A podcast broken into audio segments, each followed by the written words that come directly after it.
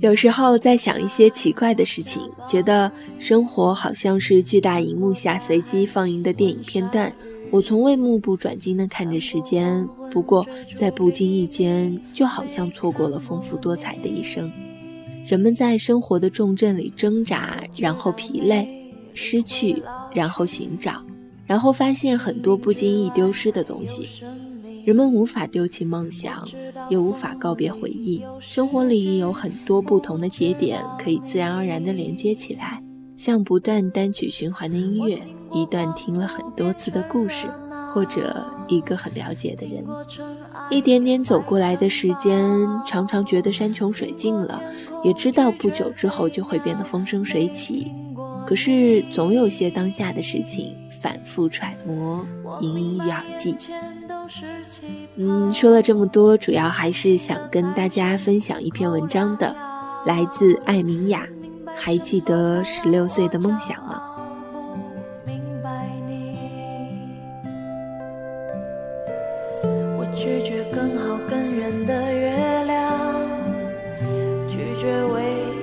的疯狂，拒绝声色的张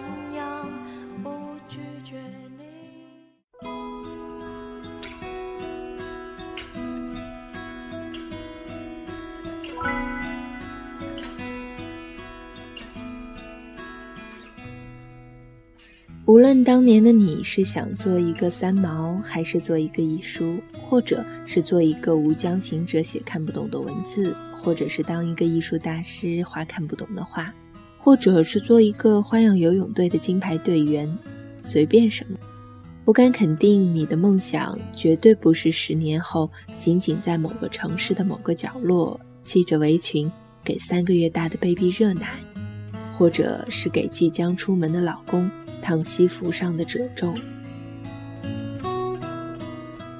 十六岁的时候，艾米亚小姐的梦想是去非洲草原做一个动物学者。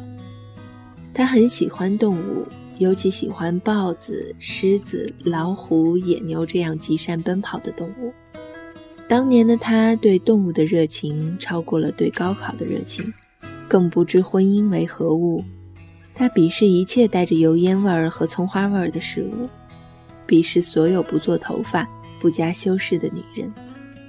他热爱文学，也热爱肤如雪；他热爱艺术，也热爱艺书。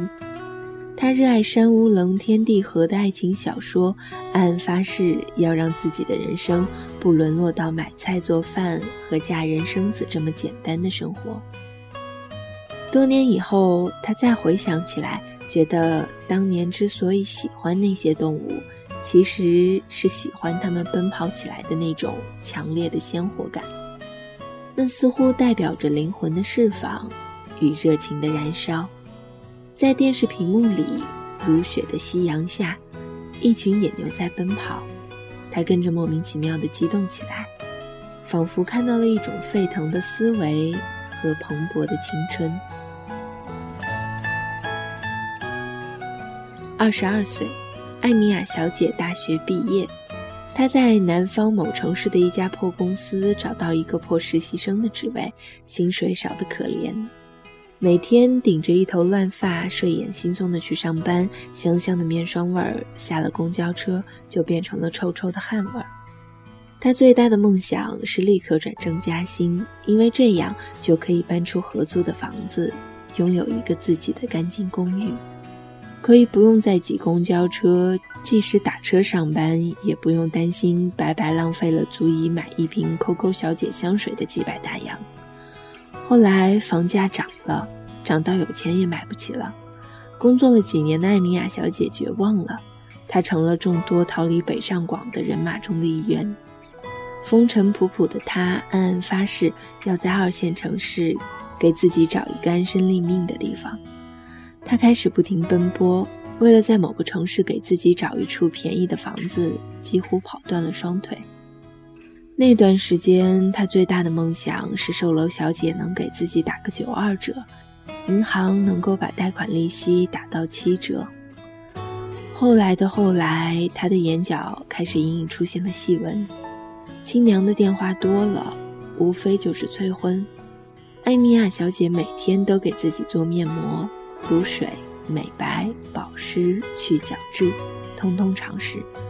她要求自己务必保持着如花的美貌，去和不同的男人相亲约会，高的像竹竿的，矮的像冬瓜的，瘦的像油条的，胖的像肥肠的，她通通都见了。她能够在十五秒内以做报告的方式背完自己的个人简介给对方听。然后保持僵硬的微笑，问对方：“我就是这样，你呢？”他最大的梦想是立马来个靠谱的男人，结束这暗无天日、惨不忍睹的相亲生活。甚至有一次见了一个不愿意要小孩的男人后，他回到家精疲力尽地往床上一倒，发现自己的脸因为长时间保持微笑而抽筋儿了。再后来的后来，某一天，艾米亚小姐挽着某男人的手，在某座城市的某个角落给刚装修的房子做装饰。三室两厅的房子，有一间被她刷成了淡蓝色，墙壁上空空的。她拆开网购来的墙纸，然后嘻嘻哈哈地往墙上贴各种图案。那是她留给未来 baby 的房间。淡蓝色的墙壁上贴着热带鱼、维尼熊、Hello Kitty，还有狮子和野牛。望着那些狮子和野牛的卡通壁纸，一瞬间，那年的梦想变得清晰起来。他想起十六岁那个女孩，在某个下了课的黄昏，蹬着自行车往家赶。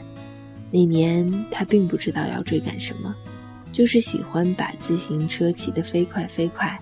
然后笑起来很爽朗，说话声很大。他在小县城读完了高中，身边都是同样骑着自行车、剪着同花头的女孩子。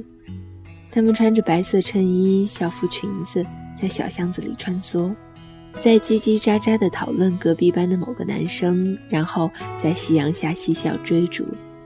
他依稀能记得家门口的那条巷子。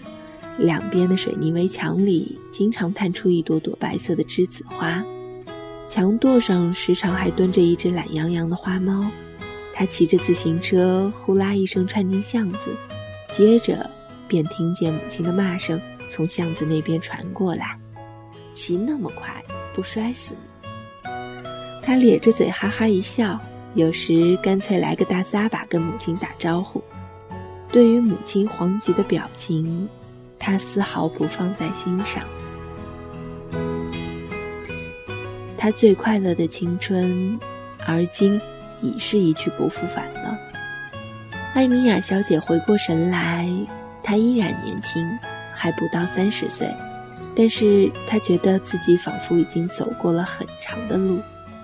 那段路一直有迷雾，她一直摸黑向前走，一直看不到自己的模样。似乎有什么追赶着他，在黑暗里一直气喘吁吁地往前跑，直到有一天，他在黑暗里看到了灯火，他向着灯火狂奔而出，终于歇下一口气，却发现走出来的已经是一个穿着高跟鞋、背着香奈儿格林包、擦着紫色眼影的女人。见到熟人，一开口就问：“今天的大盘跌了没有？”